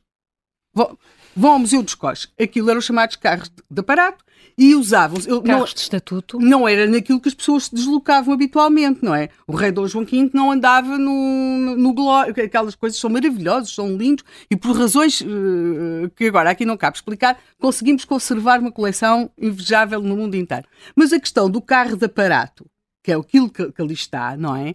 Transformou-se e, e, e, e transferiu-se para a, aquela questão do carro que se tem de, de, de, de, apresentar e que tem de ser extraordinário e que tem de ser sempre o melhor dos melhores. E, e, no topo de gama. É mesmo um carro de aparato. Não, não, não, portanto, mas acho que nós temos de repensar isto nas empresas. Claro, a presidência do Conselho de Ministros, os ministérios têm de ter carros, não precisam ter aquelas frotas extraordinárias. Eu confesso-vos, mas confesso-vos mesmo, trabalhei, colaborei com uma empresa pública durante algum tempo. E durante algum tempo eu imaginava, passava por uns senhores todos os dias que estavam encostados a uns carros espetaculares uh, e estavam ali todo o santo dia. E estavam a, extraordinariamente vestidos, até que alguém me explicou. Tu não vês que eles estão vestidos com os, carros, com os fatos dos administradores da empresa? E até tinham muitas vezes, até melhor, lhes davam muitas vezes os fatos. E estavam aqueles santos homens, mas dias inteiros, encostados, claro, à espera, eles não eram preguiçosos, eles iriam onde os mandassem, mas estavam ali, pois não tinham nada para fazer, ali estavam e tal, não sei quantos e tal, mas não era. Quer dizer, cá perguntar, faz sentido estar a pagar-se isto? Há frotas de automóveis belíssimos numas empresas que se podem contratar e é preciso que o senhor vá a um sítio qualquer e que não chegue num carro miserável. Está claro que não, ou num carro assim de gama mais inferior. Mas eu já te disse, a razão, a razão é fiscal. Já não é tão vantajoso como era antigamente, porque agora paga-se uma. É porque depois dão-lhes o carro quando eles saem. Não é? E não, também no ordenado. Depende, pode, há, muitos, há muitos esquemas. Há muitos esquemas. Uhum. Varia de empresa para empresa e varia. E às vezes há, há hipótese, diz assim: agora tens o carro, por exemplo, um, contrato de leasing de 5 anos e o carro é melhor, um contrato de leasing de 4 anos e o carro é pior, a opção de compra no fim ou não a opção Sim. de compra no claro. fim. Há muitas variedades. Mas, mas basicamente é dar um bem uhum. em vez de dar dinheiro para não se estar a Sim, pagar. Sim, claro, porque há a questão uh, da fiscalidade. Às vezes dois terços entre só, a segurança social e impostos. Só é? como dizias, já a questão simbólica, o carro, não é? é sim, e, e, muitas vezes há a questão, a questão simbólica para as pessoas é, enfim, em vez de estarem. Quer dizer, sim, todas claro. as pessoas sabem que é assim, não é? É uma, não. forma, é uma, forma, é uma forma de pagamento para fugir. Em Portugal havia parques automóveis de algumas grandes empresas. Agora já é um bocado diferente. Já não é assim, até porque o enquadramento fiscal mudou um bocado e tem que se pagar também impostos sobre, sobre os carros. Mas havia parques automóveis parecia que estávamos, não sei, no Principado de Mónaco. Onde, no, no Principado, exatamente, no Principado de Mónaco, ou no Bahrein. Quer dizer, eram Sim, coisas ina é um inacreditáveis. Um despropósito, quer dizer, portanto, Sim. acho sobretudo que há também aqui um, um, um, problema de mentalidade que, que, que, convém discutir, não é? Hum. Eu tive uma vez uma pessoa que me disse, e era um grande escritor português que, que, não queria passar recibos verdes, na altura era essas coisas que se passavam, e disse: pague-me em bacalhau e, e, e aqueles detergentes para casa. Era difícil, não é? Apesar de tudo que ele ganhava bem, portanto, vocês estão a ver as, as, as de bacalhau que seria necessário. Mas sem chegar a tanto, sem chegar a tanto, eu acho que também há todo um conjunto de coisas que tem de ser discutido e porque é particularmente chocante. Eu sei que uh, oficialmente nós andamos todos de bicicleta e trotineta e na mobilidade uh, leve e sustentável, mas a verdade é como até agora um estudo veio provar, mesmo nos sítios onde as pessoas antigamente andavam de bicicleta em Portugal, como ilha, estão cada vez mais. Estão a andar menos. Estão a andar menos.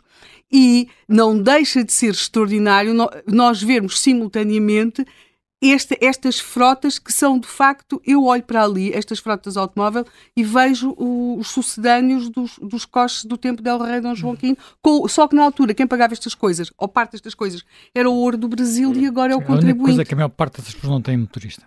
Hum? Por regra não há motoristas. Pois, em, há algumas empresas públicas, sabe? Sim, algumas empresas públicas no Estado. Mas claro, mas é exatamente isso. Quer dizer, se, se o Balsemão quiser ter 30 carros e, e cada dia usar seu, é um problema dele, não com o espírito forretiço que se lhe conhece, mas enfim. Mas, mas, mas, mas, é um problema dele. Ou a família Belmiro de Azevedo, se quiser cada dia. Mas a família Belmiro de Azevedo, um dos problemas que já agora, uma, pequena, uma petite do ar, um dos problemas que havia nos quadros superiores da família da, da, da Sonai era que uh, o engenheiro Belmiro achava que os carros tinham que durar 8 a 10 anos e não trocava de carro. E, claro. portanto, todo o board ficava ali a olhar para o carro dele, a ver quando é que eu consigo trocar o meu, porque ele não troca o dele. Pois, exatamente. E depois, eu assisti uma vez uma entrevista, por acaso na RTP, com ele, em que as pessoas da RTP estavam boquiabertas porque ele saiu a conduzir, não ia como motorista. Uhum.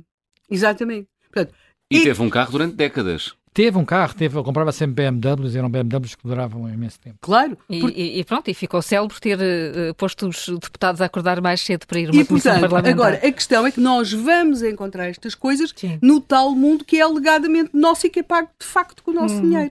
E, e, é assim que estamos a falar de uma companhia aérea, falando de carros. Enfim, é sobre isso também que nas nossas redes a discussão entra, João Miguel. É assim, há muitas queixas, muitas perplexidades e muitos espantos se os nossos ouvintes viajassem juntos num voo ia ser um voo instável. Bom, Manuel Ferreira escreve que a TAP deve ser abolida e os ativos vendidos para devolver os 3,2 mil milhões aos contribuintes. Ludgero Mendes escreve que a TAP não vai devolver nada, irá ser mal privatizada e sem acautelar os interesses dos contribuintes portugueses. António José Nunes da Silva enviou-nos um e-mail ontem mesmo, eh, indignado, a sugerir que eh, debatêssemos esta questão da TAP. Eh, por que razão, pergunta este ouvinte, os portugueses têm que pagar as benesses aos da TAP, isto uma alusão ao cheque de 450 euros pago aos diretores da TAP para eh, compensar a não renovação da frota automóvel. Quanto a António Manuel Ferreira, escreve que a TAP é um instrumento para o governo pagar favores, influências e colocar os amigos e familiares sem emprego. Bernardo Faria hum, escreve lacónico que com a TAP o nosso dinheiro voa, vai e não volta. José Luís Gomes é madeirense, confirma que a TAP é uma companhia aérea com muitos atrasos, com mais atrasos nos voos eh, para a Madeira. Passa publicidade, escreve o Luís Gomes, que a Ryanair, neste momento a Ryanair, EasyJet e Transavia são muito melhores no cumprimento dos horários. José Paulo Basílio deixa uma interrogação no nosso Facebook. Não saberá Alexandre Reis de muita coisa, a tal ponto de a quererem calar? Há muita coisa para explicar, escreve José Paulo Basílio. Quanto a Alcide Souza aponta a sua ira ao Primeiro-Ministro, Nunca perdoarei, escreve este ouvinte ao António Costa, a reversão da privatização da TAP. O Primeiro-Ministro é o verdadeiro culpado. Muitas uh, opiniões, muitos comentários nas nossas redes e caixas de comentários, muitos uh, ouvintes também inscritos, muitos a enviar-nos mensagens de áudio. Vamos ouvir uh, só uma neste momento, de Francisco Lopes, economista, ouve-nos em Leiria. Bom dia a Helena Matos, José Manuel Fernandes e a toda a rádio. Gosto muito de vos ouvir, sou uma companhia diária. a resposta já é direta. vão continuar mais 20, 30 anos até ver uma mudança geracional. Eu tenho 27 anos, sou economista e trabalho na parte IT de um banco internacional. Imagina um húngaro ou um russo com a minha idade, 27 anos, desde que, desde que nasceu, tem um governante, António Costa, que ou é ministro, ou primeiro-ministro, ou presidente da sua cidade. Vivia 8 anos em Lisboa. Ao mesmo tempo, uh, esteve de alguma forma ligado ao primeiro déficit excessivo da União Europeia, Pantano, também. E à bancarrota deste mesmo. Isto em dois períodos diferentes. Hoje gasta-se 3,5 bis numa companhia regional. O PS devia mesmo mudar de nome para Partido Corporativista. Quantas escolas ou hospitais dava para construir com este dinheiro? Ou dava para encomendar uh, consultores externos para nos organizar melhor? Porque este é, na verdade, o nosso problema. É falta de organização também. Não me esqueço também que António Costa se candidatou por Leiria com, com Sócrates na altura, e as promessas o vento levou. Uh, faz uma de cantor, sempre que vai a Leiria, é a melhor terra que conhece e as pessoas ficam contentes. Mas é bom recordar que tem 27 anos e se fosse um russo ou um húngaro a dizer-vos isto, estariam todos alarmados. Bom dia a todos, alento e política não é tudo, felizmente, e temos trabalho e saúde e bom ano a todos. Um bom ano também, Francisco Lopes. Obrigada por ter deixado a sua opinião nesta mensagem de áudio. Vou pedir um pouco mais de paciência aos nossos ouvintes, porque já temos eh, também em linha o nosso convidado, o comandante José Correia Guedes, passou uma, agora na reforma, comandante agora na reforma, passou uma grande parte da vida ao serviço da TAP, conhece muito bem a empresa e, portanto, uh, comandante José Correia Guedes, muito, muito bom, bom dia, dia, obrigada. Uh, já Olá. terá passado por vários momentos de turbulência, uh, metafóricos e literais. Como é que a TAP chega a uma situação destas? Bom, eu posso tentar contar muito rapidamente hum. a história da minha experiência. Eu entrei em 1970 na, na TAP. Na altura, eh, a TAP era uma empresa lucrativa, muito lucrativa. Era uma empresa pequena, tinha 16, 17 aviões, mas era uma empresa lucrativa porque tinha um monopólio do, do mercado africano. Portanto, voava para Luanda, para, eh, para Angola, para Moçambique, para Guiné, enfim, para, para as colónias. E, e, na altura o mercado da aviação era fortemente regulado. O que é que isto quer dizer? Os Estados é que decidiam quem podia uh, voar para Portugal, no nosso caso, e o próprio Estado é que regulava as tarifas, as linhas, os horários, tudo isso. E, naturalmente, protegia a Companhia de Bandeira, a Companhia Nacional, que neste caso era a TAP. Portanto, não surpreende que até 1974 a TAP desse lucros e partilhava esses lucros com, com, com os trabalhadores. Eu próprio recebi durante três anos consecutivos um salário extra por causa desses lucros. Entretanto, houve 25 de Abril, e obviamente a culpa não é do 25 de Abril, mas a TAP perdeu esse, o mercado africano, porque deu um monopólio, porque os países, entretanto, tornaram-se independentes, as receitas eh, começaram a cair, depois houve uma série de convulsões. Mais tarde, na década de 70, dá-se a grande transformação na, na, aviação comercial, que é a liberalização. Até aí, eh, o setor era fortemente regulado, a partir daí, nos anos 70 nos Estados Unidos e depois na década de 80 na Europa e nos outros países, entrou a desregularização. Aí as companhias tiveram que, que entrar num regime de vale tudo, apareceram companhias grandes, pequenas, desapareceram companhias grandes. Eu lembro, por exemplo, a gigante americana Pan Am desapareceu nessa altura, TWA também e outras.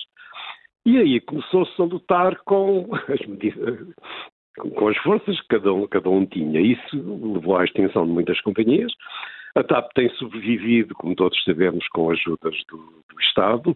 Outras companhias da altura, estou-me a lembrar da Sabena, da Subicer, que de resto faziam parte da, de um grupo, do grupo Cauliflower com a TAP, hum. que entretanto desapareceram. E até que chegamos ao, ao ponto em que estamos uh, atualmente. Portanto, que é uma situação uh, difícil, que eu acompanho com muita atenção, com alguma esperança. E E, e, e chegamos a este ponto e até por este relato muito curto que nos fez da história percebemos que a TAP é quase uma sobrevivente no meio de outras companhias uh, que nós consideramos e que nós nos lembramos e que já não existem. Como é que antecipa o futuro da TAP? Uh, ainda é uma empresa interessante no atual momento da aviação civil?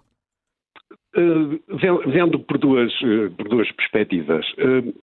o mercado da aviação comercial é um mercado hiper competitivo Portanto, só os mais fortes é que sobrevivem. São empresas privadas, eh, altamente eficientes, onde a eficiência é privilegiada. A TAP é uma empresa pública e enquanto a TAP for uma empresa pública não está em, em condições de, de, competir com essas empresas privadas. Estou a falar nas Ryanair, da Vida, nas Wizz que, que são muito, muito mais competitivas. Portanto, a TAP eh, é uma decisão política que vai ter que acontecer ou se mantém a TAP pública, como está neste momento, portanto, pertence em esmagadora maioria ao Estado, ou então privatizá-la novamente de forma a torná-la mais, mais competitiva.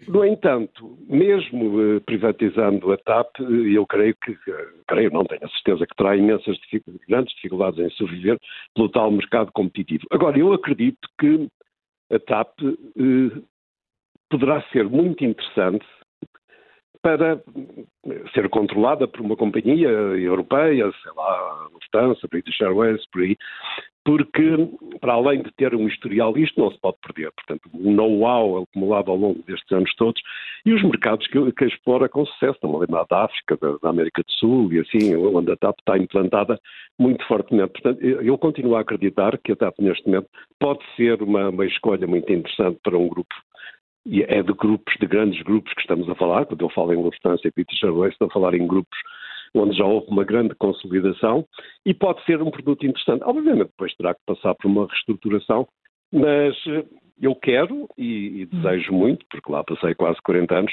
que, que, a TAP sobreviva. Uh, falou de uma, de uma companhia que tem um know-how muito grande. Houve, de facto, no último ano, uma reestruturação já uh, grande com a saída de centenas de milhares, estamos aqui a falar uhum. em cerca de 2 mil trabalhadores. Esse know-how mantém-se? E essa cultura de empresa que a TAP também tinha ou tem? Bem, eu gostaria só de, de dar um exemplo. Ainda a semana passada apareceu um estudo de uma entidade credível que apontava a TAP como a sexta companhia mais segura do uhum. mundo. Isso é um património gigantesco, eu orgulho-me de, de, pertencer a esse filme, que não é só dos pilotos, é dos pilotos, é dos mecânicos, é dos engenheiros, é de uma quantidade de gente que trabalha para que, que, que, os aviões sejam seguros e que a TAP tenha o prestígio que tem em termos de segurança. Claro que vai-me dizer que a TAP anda atrasada, que a TAP presta um mau serviço, sei lá. Mas para mim o mais importante é mesmo isso. É o vetor principal de uma companhia de aviação é a segurança. É a relação que, que mantém com, com os clientes. E isso vem deste, desse know-how. Eu desde que me lembro, desde que entrei na TAP, um nível de exigência. Eu, eu, andava a voar e eu olhava para os aviões das outras companhias e eu pensava para mim próprio, discutia com os meus colegas, nós sabemos muito mais disto do que estes tipos que andam aqui ao lado, porque éramos obrigados a estudar, às vezes achávamos que aquilo que era um exagero, que, que sabíamos demais nunca se sabe demais, era o que diziam os nossos professores, tudo aquilo que vocês possam saber é melhor, joga a vosso favor. Essa cultura existiu e existe ainda hoje na, na TAP, daí estes valores da segurança. É esse património que eu acho que é muitíssimo importante. Bem, isto para não falar na quantidade não só de pilotos, mas de engenheiros, de técnicos de altíssima qualidade a nível mundial que a TAP formou ao longo destes anos. Comandante José Correia Guedes, muito obrigada por ter vindo ao Contracorrente aqui. Uh, um bom dia para si, aqui com estes dois caminhos uh, que a TAP vai ter de escolher, a TAP, os, os acionistas da TAP que vai ter que escolher brevemente, ou continua pública ou é privatizada, mesmo assim muita dificuldade em sobreviver num ambiente altamente competitivo. Chamemos o engenheiro civil Frederico Marques, que nos liga do Estoril, é nosso ouvinte e quer participar. Bom dia, Frederico Marques. Muito bom dia e muito obrigado por esta oportunidade de falar um pouco sobre a TAP, que é uma empresa que eu gosto muito, viajo muito nela e, e tenho acompanhado muito todos estes erros que a gestão tem, tem cometido e vou relembrar aqui algumas situações, um, começando primeiro eh, por falar na forma como a TAP foi resgatada. O ministro Pedro Nuno Santos eh, pediu um resgate por empresa em situação económica difícil, quando poderia ter pedido ao abrigo da, da Covid saía bastante mais barato a todos os portugueses.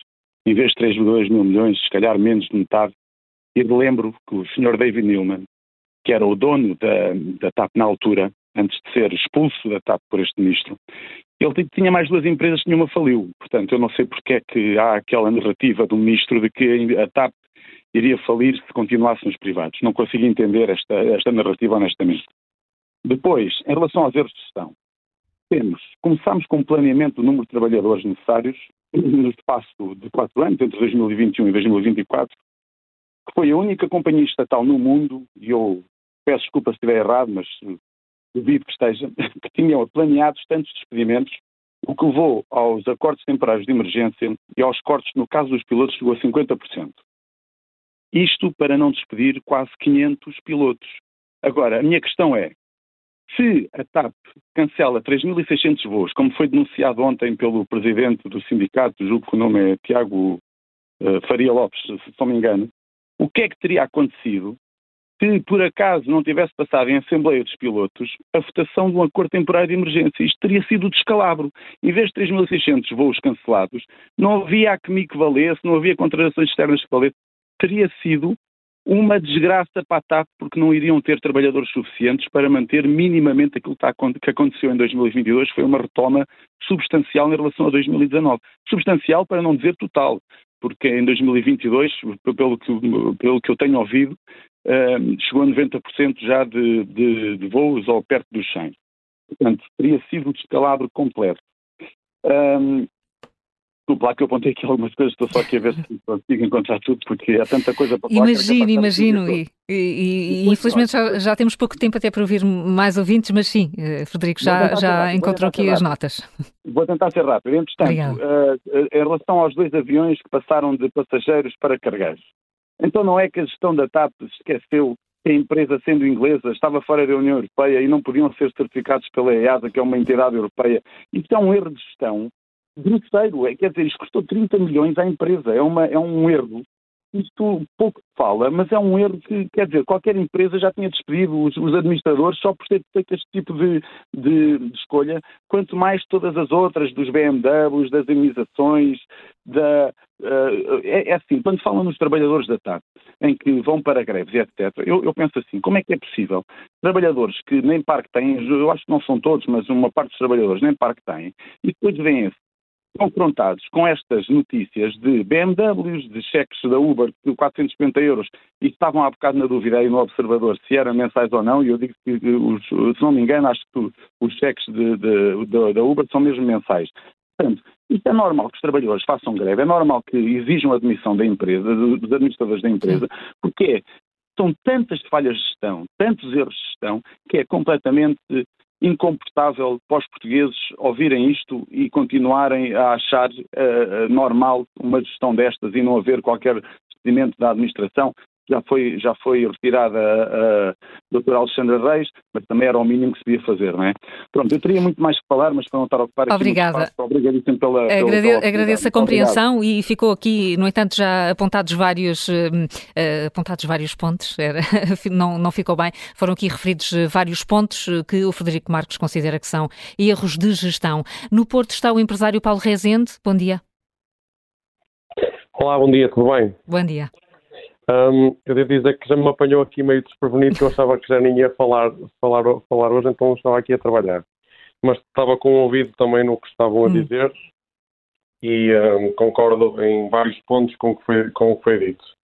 Assim, a minha opinião é um bocado populista, uh, como deve calcular, porque, assim, para além de contribuinte para outras empresas que eu fui, uh, agora trabalho por conta própria, ainda mais contribuo, contribuo e custa muito ver a, a situação da TAP. Um, assim, acima, acima de tudo, eu tenho muita pena, porque eu fui cliente da TAP durante muitos anos e não me recordo de ter uma TAP que em, em lugares bons num avião tinha louça como vista alegre coisa, e, e aspectos assim muito interessantes.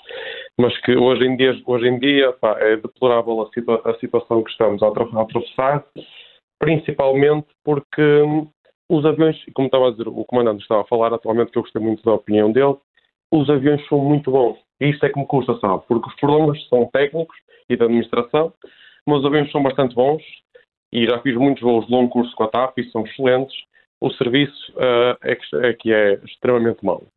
Uh, o que é que eu digo quanto a, quanto a isto, assim, acima de tudo, sem tentar me alongar muito para dar a oportunidade de outras pessoas falarem também?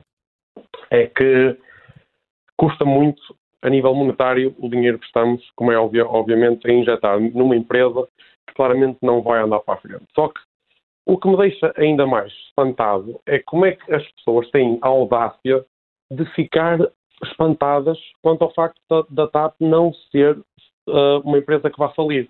E eu explico já porquê. Porque eu até costumo falar com amigos meus e dar uma opinião um bocado engraçada, que é que há empresas em Portugal que nunca vão à falência, é a TAP e a Caixa de Depósitos, porque são empresas são financiadas por, todo, por todos nós. Uh, e Portugal não ia, não ia ficar sem uma linha aérea.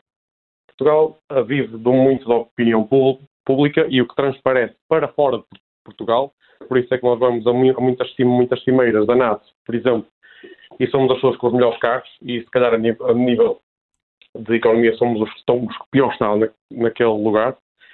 E digo isto porquê? Porque hum, nós somos show-off e esta questão dos carros, eu tenho perfeita certeza que a questão da, da poupança que queriam fazer em acordos de, de, leasing ou lá o que era, face uh, aos 450 euros que estão a pagar por mês, ou que irão pagar pagar por, pagar por mês, uh, são números balelas. E, um, e essa situação, e peço pela, pela expressão, é nojenta, é um, a, a, a desta situação deixa-me muito triste, hum. porque um país como Portugal tem muito para dar e revê-se nestes problemas. E eu só queria acrescentar mais alguma coisa, que é, eu durante este ano de 2022 eh, trabalhei na área da, aviação, não, não lidei com linhas aéreas, mas sim com escolas de aviação, muitas delas ligadas a linhas aéreas. E vi perfeitamente a diferença entre trabalhar, por exemplo, com uma Lufthansa e, tra e, tra e trabalhar com, com, a, com a aviação portuguesa no, neste aspecto da PATAP. Em que, por exemplo, nós temos, nós temos escolas de aviação excelentes, como a Sevaner e, e a, a Nortávia e outras, mas depois chegamos a uma linha aérea e temos problemas completamente abismais, que é, que é isso que eu, que eu não consigo compreender e por isso é que eu gostei da, da interseção das conversas entre o comandante e, um, e, as, e, as, outras pessoas estavam a falar mais a nível de aspectos de, número, de números e financeiros, porque deu bem a transparência que é pilotos da TAP, que eu tenho amigos pilotos da, da TAP que são excelentes profissionais e às vezes até costumamos a dizer em brincadeira quando vamos jantar fora que nós aqui estamos a, a pagar a parte deles de jantar. Uh, mas a verdade é que são bastante cruzeiros. E estes também têm muito, muito medo da, da situação, não vou mentir. Porque não. não sabem se um dia da manhã vão para a, para a falência. Há uma, há uma preocupação grande. Paulo Rezende, muito obrigada. Uh, ainda bem Obrigado, que o interrompemos aí no trabalho. Um bom dia, obrigada. Uh, André Pincel Lucas, temos aqui um, um, retrato que nos ajudou a fazer no início e ouvindo aqui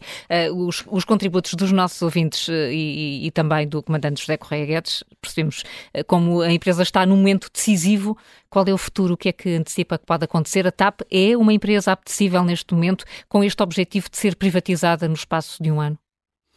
Uh, eu, como contribuinte, como uh, acionista forçado e involuntário da TAP, espero que seja minimamente apetecível, porque significa que rapidamente nos vemos livres uh, da TAP enquanto empresa, empresa pública. Um, obviamente, a TAP continua a ter algumas rotas relevantes, tem todo o historial, o know-how, etc. Tem alguns indicadores, como o comandante José Correia Guedes referiu bem, da segurança. Por isso, eu quero acreditar que no meio disso tudo uh, ainda possa ser uh, minimamente apelativo para, uh, para um dos grandes grupos europeus, quer seja Lufthansa, o grupo da KPLM ou British Airways. O, o, ponto não é esse, o ponto não estou tão preocupado com o futuro da TAP, porque nós estamos de facto num mercado competitivo e se não fosse a TAP seria substituído por outras companhias uh, e continuaríamos a ter muita oferta uh, em, em, Portugal uh, e como já falámos aqui, o Porto, a TAP praticamente abdicou do Porto e o Porto continua a crescer. não é isso que me preocupa, preocupa-me mais é o nosso bolso de um país que está na cauda da Europa em muitos indicadores. E quando falamos da, da Covid e do impacto da pandemia, convém relembrar, e são números que nós apresentámos neste livro, Milhões hum. a Voar, que o problema da TAP não foi a pandemia. O problema, o problema das outras companhias aéreas foi a pandemia, de facto. Companhias que, está, que eram rentáveis, de repente surgiu a pandemia que uh, praticamente fechou o espaço aéreo e tiveram de receber apoios públicos que rapidamente uh, devolveram. O problema da TAP é um problema estrutural, uma empresa uh, deficitária há anos, uma empresa que tinha um milhão de, de euros de dívida, mil milhões de euros de dívida líquida antes da pandemia, em, 2000, em 2019, só para termos aqui uma, uma, uma noção, os 3,2 uh, mil milhões que colocámos na TAP, uh, olhando para, uh, para a despesa pública de cada Estado, representavam cerca de 3, representam cerca de 3,6% da despesa pública portuguesa. Aquilo que a KPLM recebeu foi 1%, a Suíça 0,7%, a Lufthansa 0,4%, a Air France 0,6%, e não tem aqui nenhum exemplo acima de 1%. Portugal foi 3,6%, porque o problema de facto da TAP é um problema muito mais profundo e, e quando se injeta tanto dinheiro, eh, está-se a assumir uma escolha política de colocar dinheiro ali e não dinheiro no outro lado, porque o dinheiro é finito, o nosso dinheiro é finito. Uh, na, na, educação, na saúde, no que quer que seja, que certamente seria, seria melhor, ou nem que seja devolver às pessoas, ou, uh, uh, ou devolver Uh, ou, ou, investir noutras empresas, vale a pena relembrar que este valor é, é, mais de 50, mais de metade do IRC que as empresas pagam anualmente, certamente seria muito melhor uh, uh, isentá-las em metade do IRC, certamente teriam melhores formas de investir. há aqui um nome que, que não, não costuma ser referido e provavelmente os ouvintes vão perguntar quem é esse?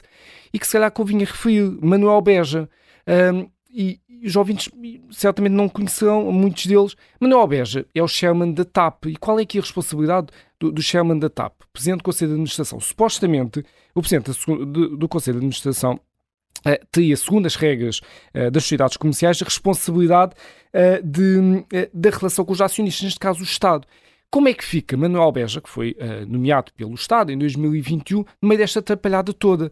Mais do que a, a, a, a Cristina, CEO da, da TAP, e como disse, não, não me atrevo a dizer os outros nomes, uh, mais do que ela, também convinha colocar aqui o nome Manuel Beja uh, e questionar qual é que foi o papel no meio disto tudo e da, da Alexandre Reis e, e companhia. E para terminar, uh, no meio disto tudo, e após estes anos de, em que o governo andou a brincar com o, dinheiro, com o, dinheiro, com o nosso dinheiro na TAP, parece-me hoje que ainda se torna muito mais evidente a atrapalhada que isto foi e a asneira que foi a renacionalização que não valeu, não, não serviu nada. Eh, não serviu para salvar nada, não serviu nada, serviu para, para afundar o nosso, o nosso dinheiro. Porque os números e todas as evidências neste momento derrubam qualquer tese ideológica.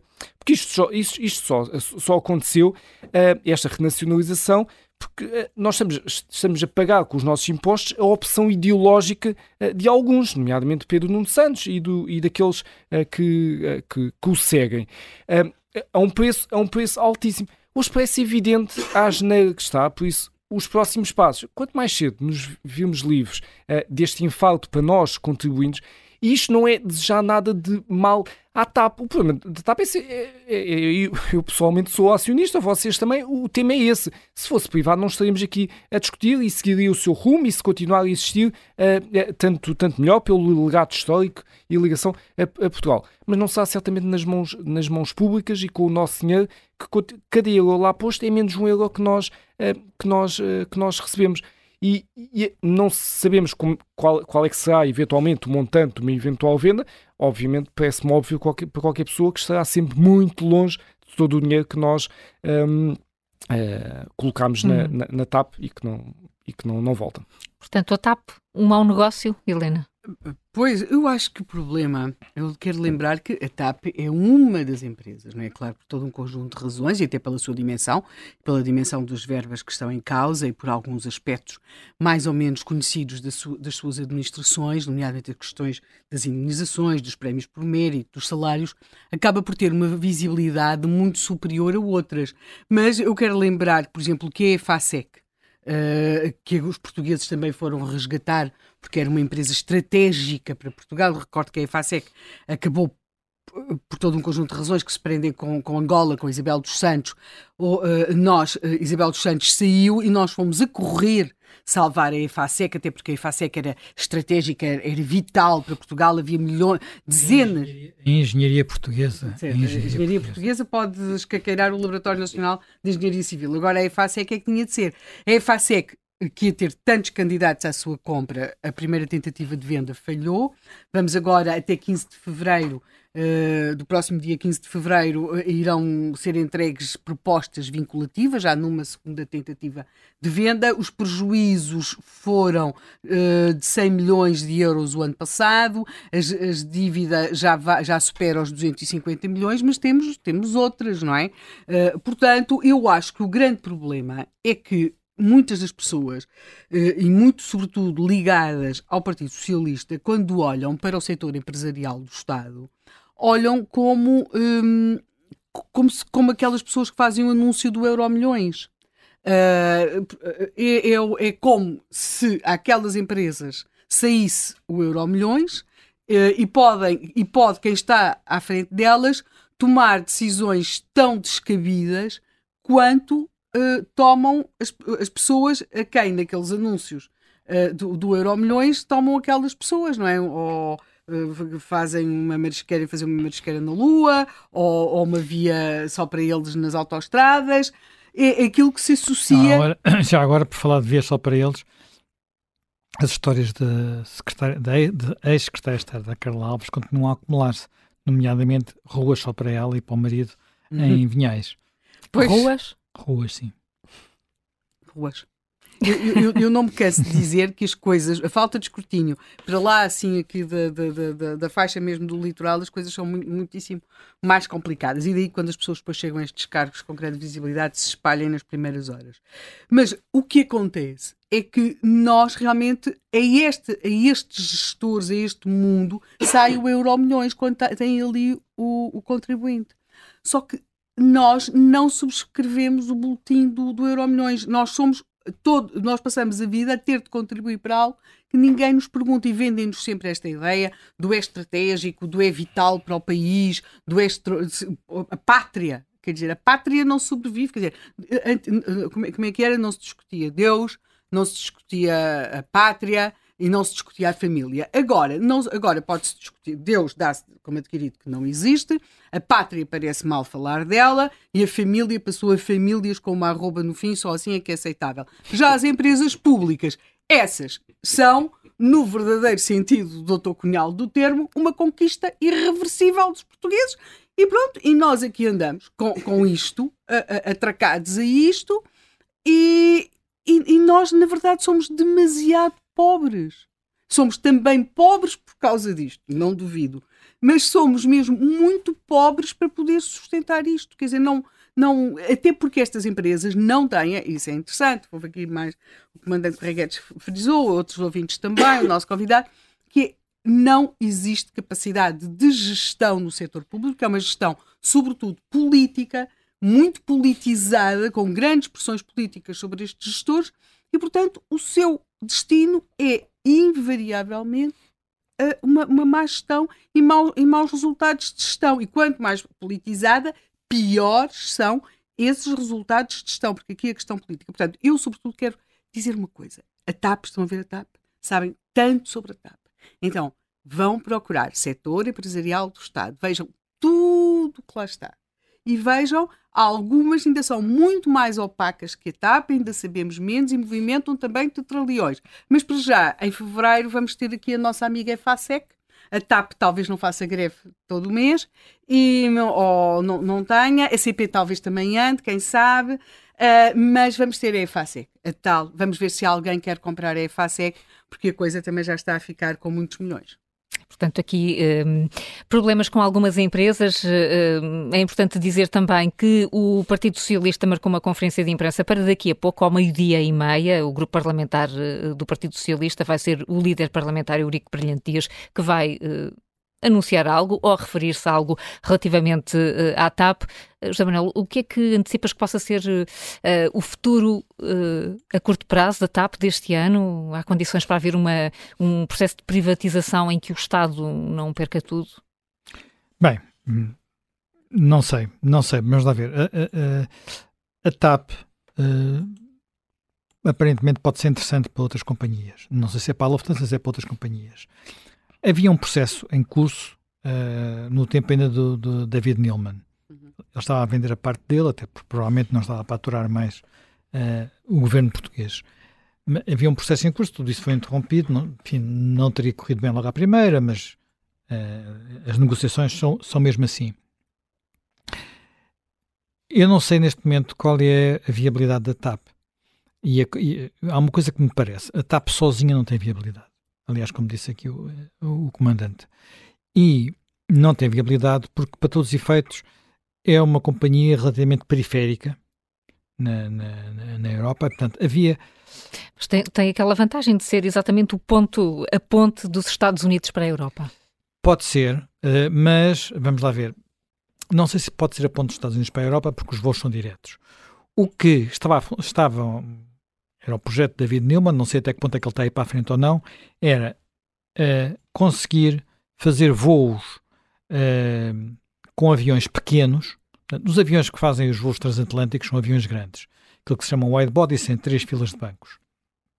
E agora apareceram uns voos, uns aviões, uns Airbus Neo, uh, não sei qual é o número, não sou especialista em aviação, que permitem permite voar a partir de Lisboa até à costa leste dos Estados Unidos, mas não apenas só até Nova York e Boston, que é onde há comunidades portuguesas uhum. mais importantes, portanto, viajar para outras cidades, assim como viajar para o Nordeste do Brasil. Estão no limite, digamos, do, do alcance desses, desses novos aviões.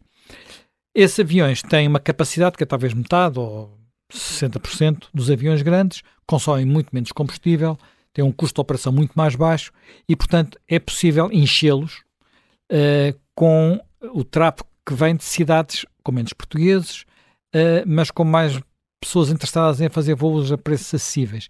E era isso que, depois de, com o Fernando Pinto, a TAP ter, como eu, aliás é curioso o que disse o comandante, que a TAP tinha um mercado, que era o mercado da África. Esse mercado praticamente implodiu uhum. com, uh, com o 25 de Abril, com, as, com a descolonização. Atenção, a TAP era o tempo em que tinha aviões 747. Eu era miúdo, e fui ver a primeira vez que havia avião desses, aquelas coisas que se faziam antigamente, que era ver aviões à Portela, aqui em Lisboa. E fui ver, a primeira vez que chegou aquele gigante a Lisboa, fui ver como é que aquilo era. Ora bem, esses aviões foram vendidos, a TAP deixou de ter, ter, de ter eh, voos com capacidade de encher 400 lugares, 500 lugares, que era o que levava um, um 747.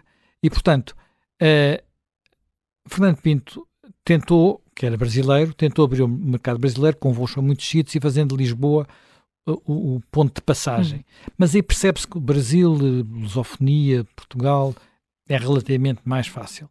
É, é muito frequente nós viajarmos para um país da América Latina não portuguesa, termos que fazer escala a Madrid, porque a Ibéria ocupou um bocadinho esse, esse espaço. A mim já me aconteceu mais que uma vez.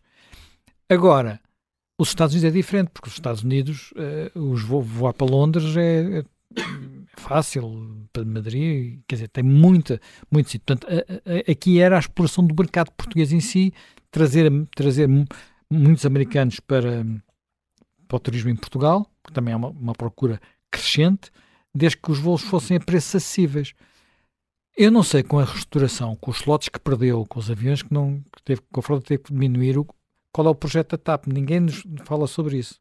Portanto, aparentemente, eh, ter-se a chegar à conclusão que aquilo isoladamente não tem mesmo viabilidade, daquilo que há, que há muita gente a dizer há décadas, e que, portanto, é necessário integrar numa companhia grande que, utiliza, quer dizer, que utiliza TAP de maneira diferente. Agora, isso tem consequências para Portugal, ou para, para os portugueses.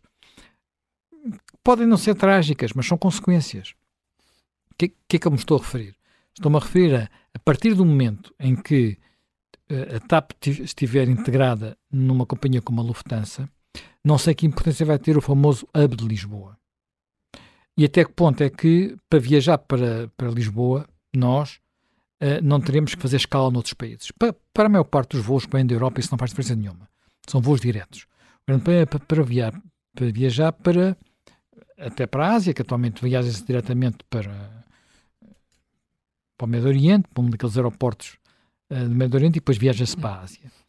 Uh, não sei até que ponto é que isso não obrigará a fazer mais escalas.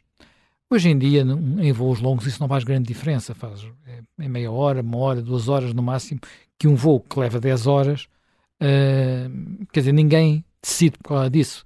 Decide-se mais pelo preço. A não ser os voos, digamos, de, talvez aqueles mais rentáveis, os voos dos executivos, aqueles que pagam. Sim, que se paga mais. Mais, não é? Mas como eles viajam com muito espaço para as pernas, até não precisam de desentorpecer. Nós que vamos com, com os joelhos encostados ao nariz, nariz é que... até nos sabe bem andar um bocadinho. Sabe. Exatamente. Bem, uh, portanto, eu não, eu não sei, e uma das coisas que gostava, por exemplo, o, agora o ministro João Galamba explicasse, é qual é o futuro uh, de, do hub de Lisboa, se vai ser mais ou menos. Eu digo, para a economia portuguesa, julgo que não faz diferença nenhuma. Para o conforto de quem viaja a partir de Portugal, pode fazer alguma diferença. Não creio que justifique pagar milhares de milhões para ter esse conforto. Não creio, não acredito. Ou melhor, acho que não, não justifica mesmo, para ser taxativo. Portanto, uh, não, uh, já, aliás, isso já aconteceu muitas vezes. Já, as pessoas do Porto, muitas têm que vir apanhar, fazem escala em Lisboa hoje em dia. Portanto, é consequência do hub de Lisboa. É desconfortável para metade do país. Portanto, não sei o que é que acontecerá se o aeroporto for para Santarém, se for para. Portanto, há muitas coisas aqui em jogo que não, não sei até. Portanto, eu só gostava que houvesse decisões rápidas. Faz. E, e, é, sobre a TAP e sobre o aeroporto já agora. Isso, estão, estão ligados e se há alguma conclusão que podemos tirar deste contracorrente são a quantidade de dúvidas que existem sobre variedíssimos aspectos. André Pito São Lucas, obrigada por ter Muito estado obrigado. connosco neste contracorrente, que amanhã está de regresso com outro tema. Até amanhã, Helena Matos e José Manuel Fernandes. Até amanhã.